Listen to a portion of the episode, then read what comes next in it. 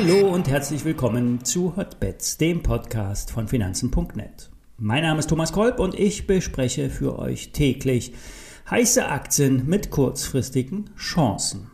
Der heutige Podcast wird präsentiert von Oscar. Oscar ist der einfache, aber intelligente ETF-Sparplan, der dein Geld in zehn ausgewählte ETFs streut. Du musst dich hier um nichts kümmern. Als Depotbeimischung übrigens auch für Selbstentscheider und für Hotbeds Trader eine gute Möglichkeit, Geld anzulegen. Mit dem Code Hotbets20 bekommst du bis zum 3. Februar ein Startguthaben von 20 Euro. Mehr unter oscar.de und Oscar mit K schreiben, nicht mit C. Alle nachfolgenden Informationen stellen keine Aufforderung zum Kauf oder Verkauf der betreffenden Werte dar. Bei den besprochenen Wertpapieren handelt es sich um sehr volatile Anlagemöglichkeiten mit hohem Risiko. Dies ist keine Anlageberatung und ihr handelt wie immer auf eigenes Risiko. Es besteht durchaus die realistische Chance auf einen Rebound. Der kann jederzeit starten, der kann kräftig oder sogar sehr kräftig ausfallen. Nur neue All-Time-Highs sind vorerst passé. Unterstützend für den deutschen Markt sind die 200er Tagelinie und der Verfall am Freitag. Vor allem hier wollen die Stillhalter der Optionen keine weiteren Abverkäufe. Sogar mit einem Anstieg in Richtung 16.000 Punkte könnten sie gut leben. Der Ölpreis hat zwar gestern den Ausbruch geprobt, doch in der Regel wird der Ausbruch über wichtige Widerstände wieder abverkauft, vor allem wenn der Anstieg vorher ohne nennenswerte Korrektur abgelaufen ist. Ein Zurückkommen der Ölnotierung sollte auch die Panik aus dem Markt nehmen. Fazit, es bleibt volatil, die Ordergröße muss runter, das Risiko muss runter. Kommen wir zu BioNTech. Wie ihr wisst, bin ich hier investiert und habe daher gewisse Interessenskonflikte. Die Aktie wird seit Tagen massiv verkauft. Gestern wurden Unterstützungen nach unten durchbrochen und der Haupthandel in den USA brachte auch keinen Rebound derzeit.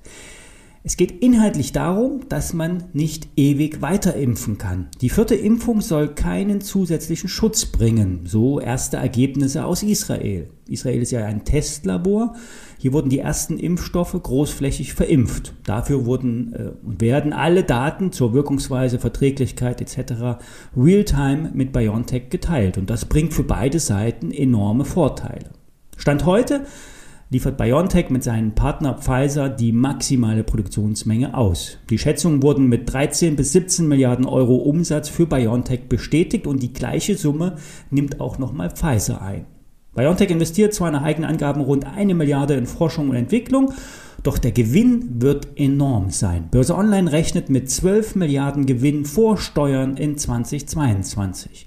Der Free Cashflow soll so um die 10 Milliarden betragen. Und das Eigenkapital wird mit 20 Milliarden angesetzt.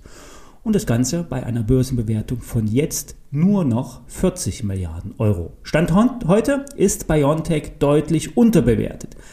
Allerdings gehen die mittelfristigen Prognosen von einem extrem abnehmenden Geschäft bei den Covid-Impfstoffen aus. Fakt ist, die westliche Welt wird sich in diesem Jahr durchgeimpft haben. Die Entwicklungsländer sind allerdings nur minimal mit Impfstoffen versorgt und China hat westlichen Impfstoffen noch gar nicht äh, die Zulassung gegeben. Doch der eigene chinesische Impfstoff ist für die Omikron-Variante überhaupt nicht wirksam.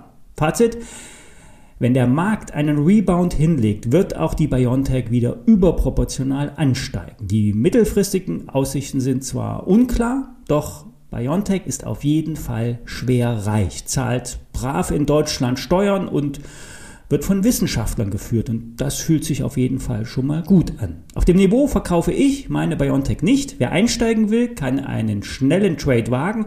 Der Aktionär bestätigt seine Einschätzung und sagt, dass die Korrektur bei BioNTech nun bald vor dem Abschluss steht.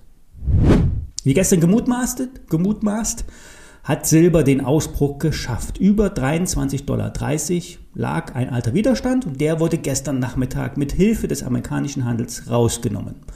Heute Vormittag ist von Schwäche nichts zu sehen. Die nächsten Ziele liegen nun bei rund 25,80 Dollar.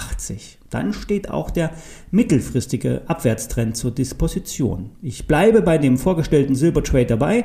Der Schein hat einen Hebel von rund 4. Mit einem steigenden Silberpreis nimmt die Hebelwirkung aber immer mehr ab. Der Abstand zum Basispreis liegt knapp bei 24 Prozent. Ein eher sanfter Schein, geeignet für einen längeren Move. Mehr Hebel geht natürlich immer.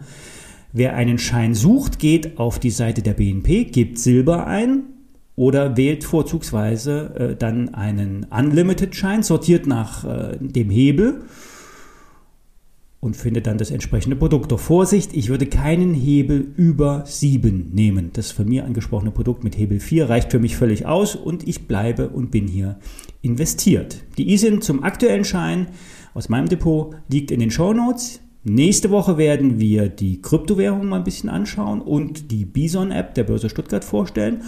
Aber wir hören uns bis dahin noch zweimal diese Woche. Bis dann.